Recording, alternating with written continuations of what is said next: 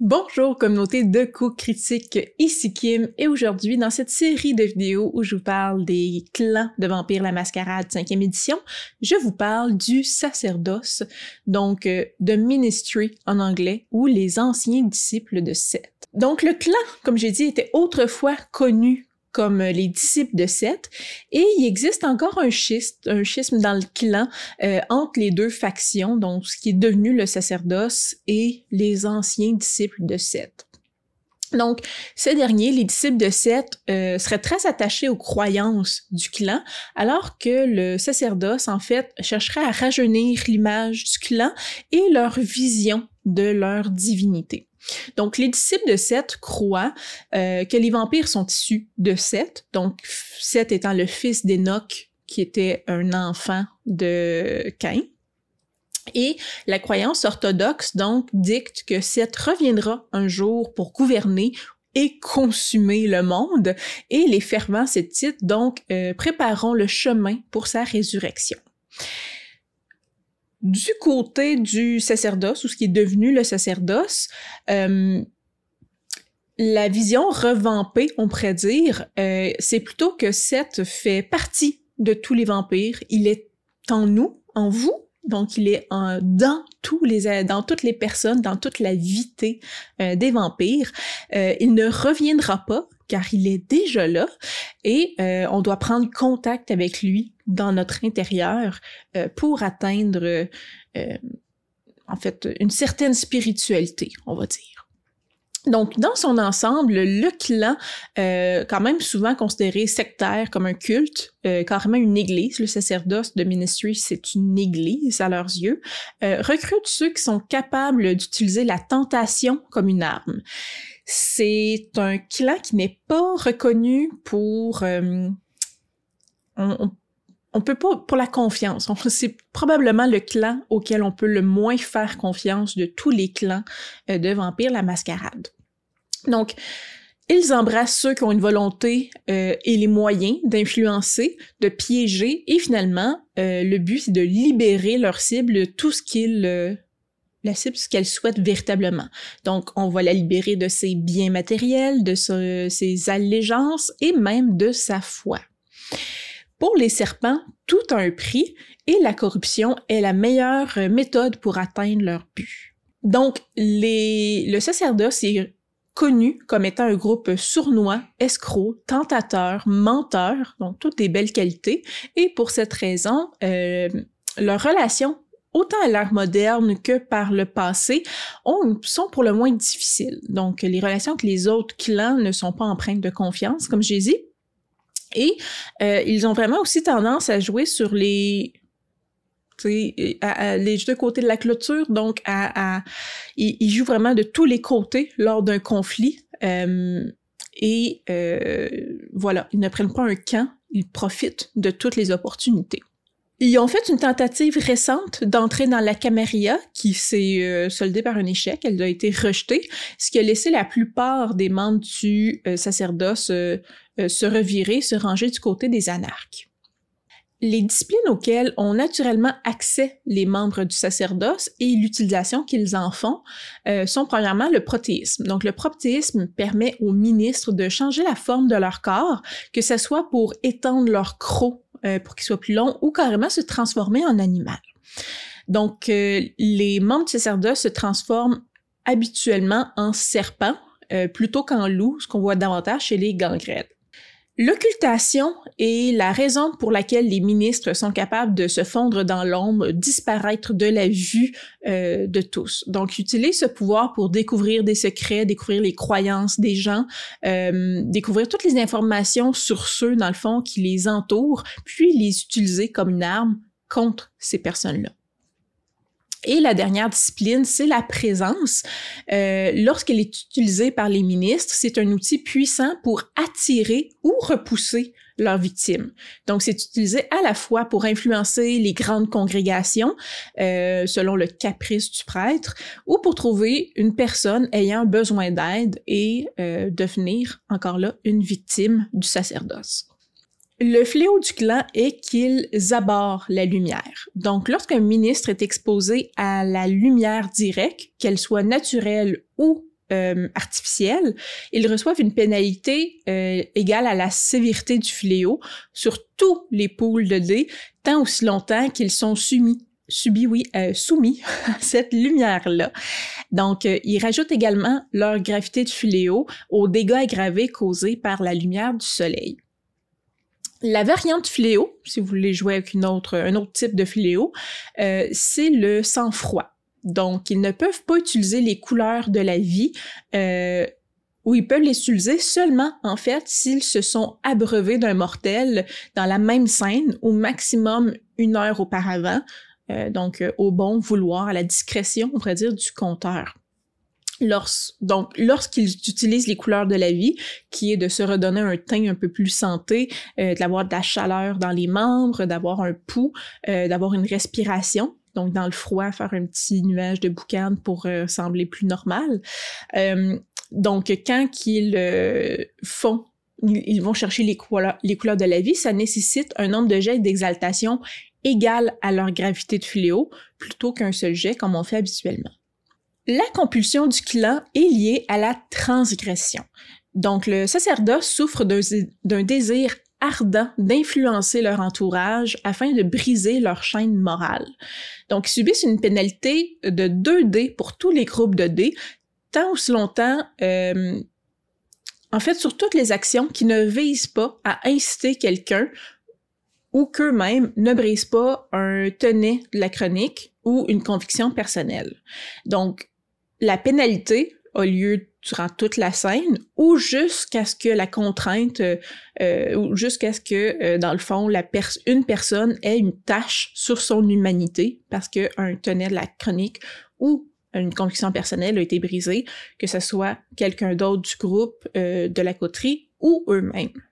Les archétypes d'individus qu'on retrouve habituellement dans le sacerdoce, euh, premièrement le fraudeur. Donc euh, leur vie de crime, dans le fond, n'a pas échappé à leur mort. Donc c'est un visage qui est connu par les autres pour être un visage de la personne qui va vous, vous arnaquer.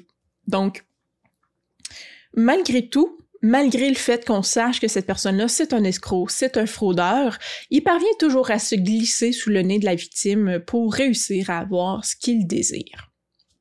Le deuxième type, c'est l'archéologiste euh, complice. Donc, c'est l'archéologie, c'est un domaine qui, euh, a un potentiel, en fait, euh, quand même assez important quand il vient le temps de faire de l'argent. Donc, la vente, la revente d'objets anciens. Donc, l'archéologue, complice, lui, va briser il va briser la volonté des collectionneurs, il va escroquer les collectionneurs, les musées, autant en leur vendant des objets qui ne sont pas réellement anciens ou euh, parfois juste en brisant leur rêve d'avoir un objet, un artefact important l'occultiste local.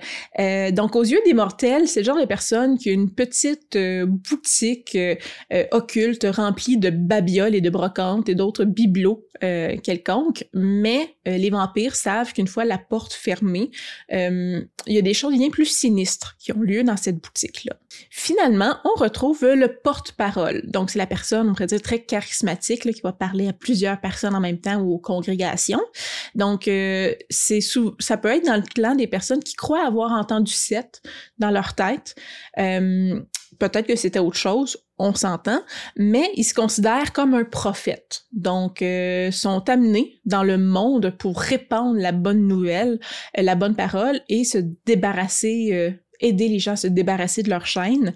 Donc, voyez vraiment ça justement comme un, un porte-parole, un prophète, un, un, maître de la congrégation qui va mener des troupes vers la foi ultime et, le but euh, de l'Église, euh, euh, du sacerdoce en fait.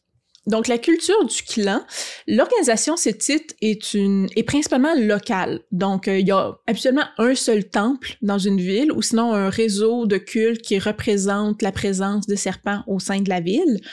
les Sétites des villes complotent rarement aussi entre eux. Ils préfèrent affronter les menaces extérieures au clan dans l'unité plutôt euh, que se concentrer sur des intérêts euh, euh, schismatiques là, qui apporteraient des divisions comme celle des sectes, entre autres. Donc le sacerdoce, c'est le plus vieux clan indépendant pendant longtemps, justement, n'a pas voulu s'intégrer aux sectes, aux factions connues parce que ça les intéressait pas, ils préféraient se concentrer sur leurs objectifs personnels. Donc, la mission des disciples de Seth peut être résumée en un seul mot, soit la corruption. Ils cherchent à subvertir, à détruire tout ce qui est bon, ce qui est noble, ce qui est pur, ce qui est beau, euh, tant au sein de la société vampirique que de la société mortelle. Donc, c'est des comploteurs sans égal, sont dotés d'un génie inégalé pour euh, la déviation et la tentation. Et leurs armes préférées sont la drogue, le sexe, l'argent, le pouvoir, donc le vice sous tous ses aspects. Ils vont utiliser aussi le code moral d'une personne contre elle-même euh, pour chercher à la pervertir. Dans la société autant mortelle que vampirique, on va souvent aussi les voir euh, à la tête de clubs de nuit ou de réseaux euh, de proxénétisme ou réseaux souterrains comme ça, donc des endroits de perversion vraiment. Donc, la plupart des adeptes de Seth, euh, en fait, pour la plupart des adeptes de Seth, cette corruption-là, c'est qu'un moyen pour parvenir à leur fin. Donc, ils croient en une division radicale entre l'âme divine et éternelle et le dire le monde qui nous entoure et le, nos corps corrompus qui ne sont que transitoires. Donc, les lois de leur foi disent qu'au fond, l'âme sait qu'elle n'a pas sa place dans la prison de la matière et tout ce qui détourne l'âme de cette connaissance-là et la lie au monde est un piège. Donc, pour parvenir à la libération, une âme doit se débarrasser de toutes les fausses doctrines qu'elle a adoptées, les envies, les habitudes qui l'aveuglent éventuellement. Donc, tout le code moral d'une personne, euh, tous ses intérêts, ce qui lui est cher, en fait, c'est sa prison, euh, la prison dans laquelle son âme est enfermée et qui l'empêche de connecter avec Seth, ultimement. Donc, une telle conscience de soi ne peut pas parvenir simplement par un échange, une argumentation euh, ou une simple croyance. Là. Euh, la seule expérience directe, la plus extrême, peut briser l'emprise euh, des chaînes sur l'âme d'une personne et permettre la libération. D'où l'importance de la corruption et de détruire toutes les croyances et tous les fondements de l'individu. Il faut surtout pas croire que cet aspect euh, spirituel euh, les éloigne de l'argent ou du pouvoir. Euh, comme de nombreux vampires, on s'entend là, ces éléments sont importants pour eux, que ça soit pour faciliter le retour de Seth sur Terre ou faciliter leur non-vie pour avoir le plus de croyants possible. Donc, ce ne sont pas des gens pieux qui vivent dans la pauvreté, là, très loin de là. Au niveau de l'étreinte, euh, le clan est attiré par ceux qui connaissent les désirs et les mensonges intimes des humains. Euh, donc ceux qui comprennent la, corruption, ceux qui savent comment gérer les escroqueries ou comment éroder ceux qui ont une croyance aveuglée. Donc ça peut être des criminels, des escrocs, des gourous de développement personnel, beaucoup. Euh, donc on en compte beaucoup parmi leurs rangs. Mais ça inclut, dans leur rang, on inclut aussi euh, des sceptiques purs et durs, euh, des négationnistes en général, donc euh, des athées, des iconoclastes, des professeurs d'histoire, des philosophes, donc tous les chercheurs de vérité qui remettent en question ce qui semble aller de soi vont aussi trouver leur place dans ce clan-là. Donc, c'est important aussi de comprendre que le sacerdoce ne cherche pas à corrompre leurs enfants, donc ne cherche pas à corrompre les nouveaux vampires. Ce qu'ils cherchent, c'est des personnes qui sont capables de corrompre des humains. Euh, donc, ils, ils vont transformer dans le clan des gens qui ont cette capacité-là de corruption et non pas des gens qui sont corruptibles. Donc, les futurs enfants des disciples de Seth passent souvent euh, du temps dans le culte sétiste avant d'être transformés. Donc, ils sont déjà endoctrinés euh, dans les différents mystères euh, spirituels du clan là, avant de devenir un vampire. Donc, il est intéressant de noter aussi que les Sétites comptent leur génération à partir de Seth, qui, comme j'ai dit, était le fils d'Enoch, qui était le fils de Cain. donc, ils ont tout le temps comme un déficit, on pourrait dire, de deux générations comparativement à tous les autres clans quand ils comptent leur génération. Euh, par exemple, un Mathusalem euh, de quatrième génération euh, serait noté comme un membre de la deuxième génération dans le sacerdoce. Une autre facette importante du clan est que euh, des membres du sacerdoce, en fait, ne sont pas des membres, euh, on pourrait dire des vampires du clan en bonne et due forme. Euh, il peut y avoir des vampires de d'autres clans qui ont été convertis, donc qui, qui croient ce que le le culte de Seth, là, ce que les disciples de Seth euh, propagent comme information. Donc, ils ont accepté Seth comme leur véritable Dieu et ils ont été officiellement intronisés au sein du culte. Donc, ce sont comme des enfants adoptifs du clan. Donc, on s'entend, ces vampires-là ne se débarrassent pas de leur malédiction, euh, de leur fléau ou de leur corruption. Là. Donc, tout ce qui est lié à leur sang reste là. Un ventru va continuer à avoir le fléau des ventrus, la corruption des ventrus. Et si un ventru qui croit en Seth euh, transforme un nouveau vampire, le nouveau vampire va aussi avoir les malédictions liées au ventru. Donc tout ce qui est aligné par le sang ne change pas. Euh, mais euh, ils vont apprendre tout ce qui est en lien avec la sorcellerie, des serpentistes, des cétites. Euh, un converti, dans le fond aussi, ne va pas être traité différemment de quelqu'un qui a été transformé au sein même du clan. Euh, donc, c'est pas un citoyen de seconde zone, là, c'est un frère de frou un frère de foi, oui, euh, ce qui est une distinction beaucoup plus importante pour eux que le sang. Donc, un étranger qui accepte le Dieu des ténèbres, c'est un événement pour eux qui est joyeux. Euh, donc, même les aînés, les plus conservateurs, vont accepter euh, très facilement les vampires des autres clans qui se convertissent. En ce qui a trait à la société mortelle, euh, le sacerdoce euh, se mêle souvent à la société humaine. Les ministres peuvent jouer euh, leur rôle en se faisant passer pour des barons de la drogue, pour des propriétaires de clubs, comme j'ai dit plus tôt, des proxénètes aussi. Donc, un signe révélateur de la présence de nombreux ministres, c'est qu'ils parviennent à rassembler des groupes, qu'il s'agisse de gangs, de sectes, d'autres groupements informels. donc, les perdus dans la société vont se regrouper autour de ces serpents-là euh, parce qu'ils vont créer un lien, beaucoup de dépendance affective, dépendance psychologique. Donc, il travaille pas dans des montagnes de bureaucratie. Le sacerdoce, il ne va pas se limiter non plus aux limites imposées par la bureaucratie. Il préfère que leurs troupeaux, leurs serviteurs soient liés euh, à eux comme je disais, par une dépendance émotionnelle personnelle, euh, qu'il s'agisse de la peur, du désespoir ou du besoin. Donc, il y a un besoin, une dépendance physique à un certain point.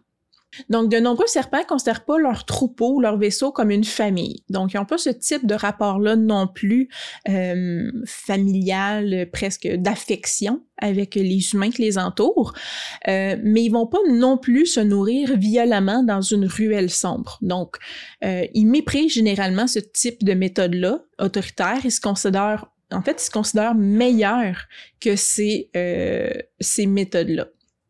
Donc, leurs troupeaux ont tendance à être des congrégations, oui, euh, et leurs vaisseaux euh, auxquels ils s'abreuvent tentent généralement eux-mêmes le poignet.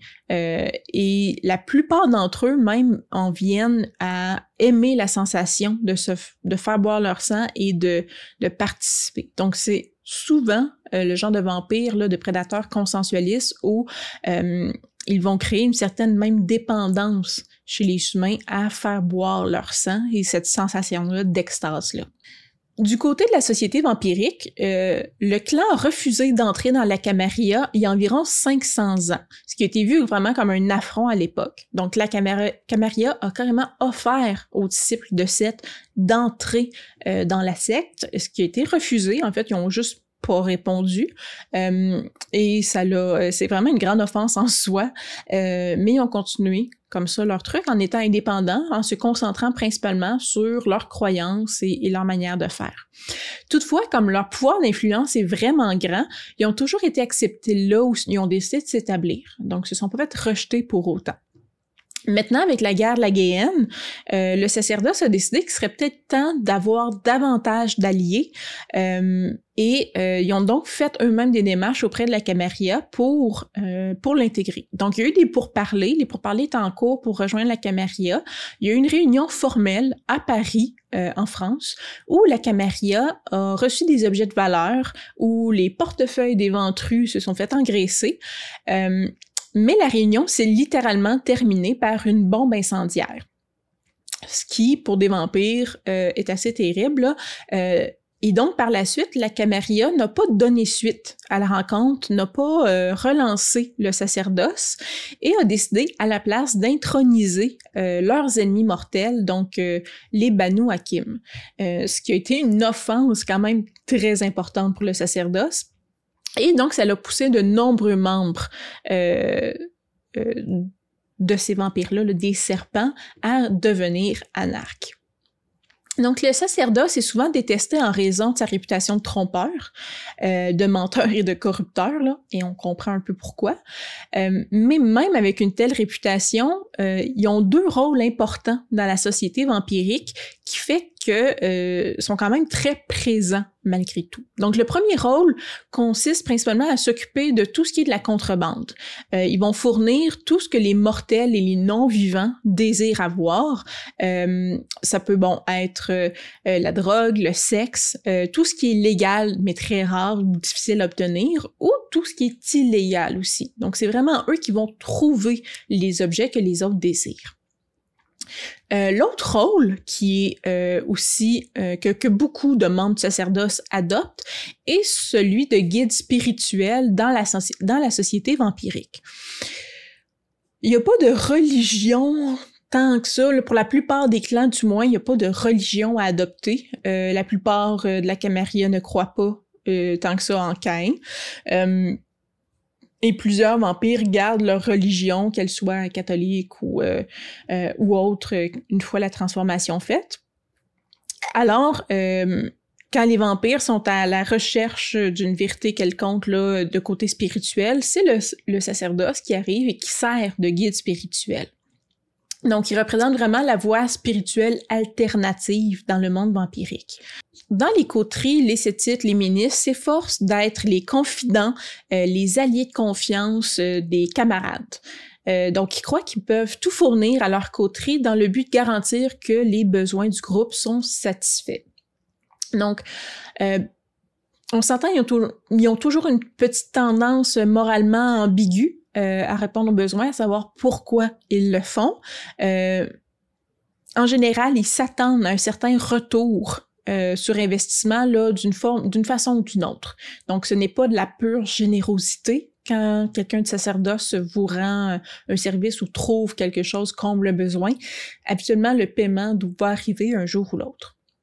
Finalement, la différence entre les factions, les, les bandes de sacerdoce qu'on retrouve euh, autant auprès de la Caméria que des anarques, euh, donc de nombreux membres du sacerdoce critiquent leurs camarades euh, plus orthodoxes, donc vraiment les, les feux disciples de Seth, jugeant dépassés, les jugeant dépassés et coincés dans le temps. Donc, euh, euh, souvent, même les Sétites, les disciples de Seth, sont coincés littéralement dans des vrais temples, euh, sont l'image associée à des momies. à l'origine, le clan était basé surtout en Égypte, et Seth est aussi associé au dieu égyptien Seth. donc, on a vraiment l'impression que sont, les, les, disciples de Seth ne sont pas capables de suivre le rythme. La plupart des autres clans ne savent ou n'ont pas la certitude à savoir si cette division-là auprès du sacerdoce est réelle ou non. Est-ce que c'est euh, juste qu'ils veulent changer leur image de marque? Donc, ils disent que leurs croyances ont changé. Ils disent que euh, on peut maintenant leur faire davantage confiance. Euh, donc, est-ce que c'est un véritable changement au sein du clan ou c'est juste la fumée euh, et la poussière aux yeux euh, et que leurs croyances n'ont pas changé du tout? Donc, c'est quand même une question que la plupart des clans se posent. Comme j'ai dit, euh, une grande partie du sacerdoce est devenue anarque suite à la boutade de, la Camarilla, mais il y a quand même plusieurs membres, ben, quelques membres du sacerdoce là, qui va euh, travailler avec la Camarilla et avec les Ashira, donc au Moyen-Orient. Euh, les anarques euh, ont toutefois noté que les ministres ont permis de se propager dans des endroits qui étaient un peu inaccessibles, qu'ils n'avaient jamais rêvé d'atteindre avant. Donc, là où il y a le sacerdoce euh, dans des domaines anarques, on voit les domaines anarques vraiment s'agrandir. Donc pour eux, c'est vraiment on une plus-value avoir le sacerdoce en leur rang. Et si c'est une anarque qui font, sans faire de jeu de mots, là, si c'est euh, euh faux, c'est de la poudre aux yeux, euh, leur nouvelle refonte du clan, ben les anarques se font avoir quelque chose de rare en ce moment. Donc voilà, ça fait le tour de ce que j'avais à dire sur le sacerdoce, donc de Ministry, les disciples de Seth. Euh, ceux qui ont déjà joué à Vampire, euh, la mascarade, je serais curieuse d'avoir votre opinion. Que pensez-vous de cette refonte-là du clan, de, de ce changement-là au niveau des croyances et de la foi du clan? Trouvez-vous ça intéressant? trouvez-vous ça, trouvez-vous que ça se fait pas, ces changements-là? Donc, je serais curieuse de vous, de, de vous entendre à ce sujet-là. les autres, euh, ben, tout le monde, en fait. Trouvez-vous que c'est un clan qui a l'air intéressant, de jouer sur la corruption des gens, de chercher à corrompre les gens, c'est avec l'aspect parfois plus spirituel qui est caché derrière tout ça, euh, donc de jouer des espèces de gourous euh, de la société vampirique. Donc, je serais curieuse de vous entendre. Encore une fois, si vous aimez ces vidéos-là sur les clans de Vampire la Mascarade, petit pouce en l'air, c'est tout le temps super encourageant abonnez-vous à la chaîne. Et si vous voulez voir les vidéos une semaine à l'avance, venez faire un petit tour sur notre Patreon, quelques piécettes d'argent et euh, vous pourrez voir toutes nos vidéos une semaine à l'avance. Et sur ce, ben, je vous dis ben, bonne semaine, à la semaine prochaine j'espère et euh, ben, bye!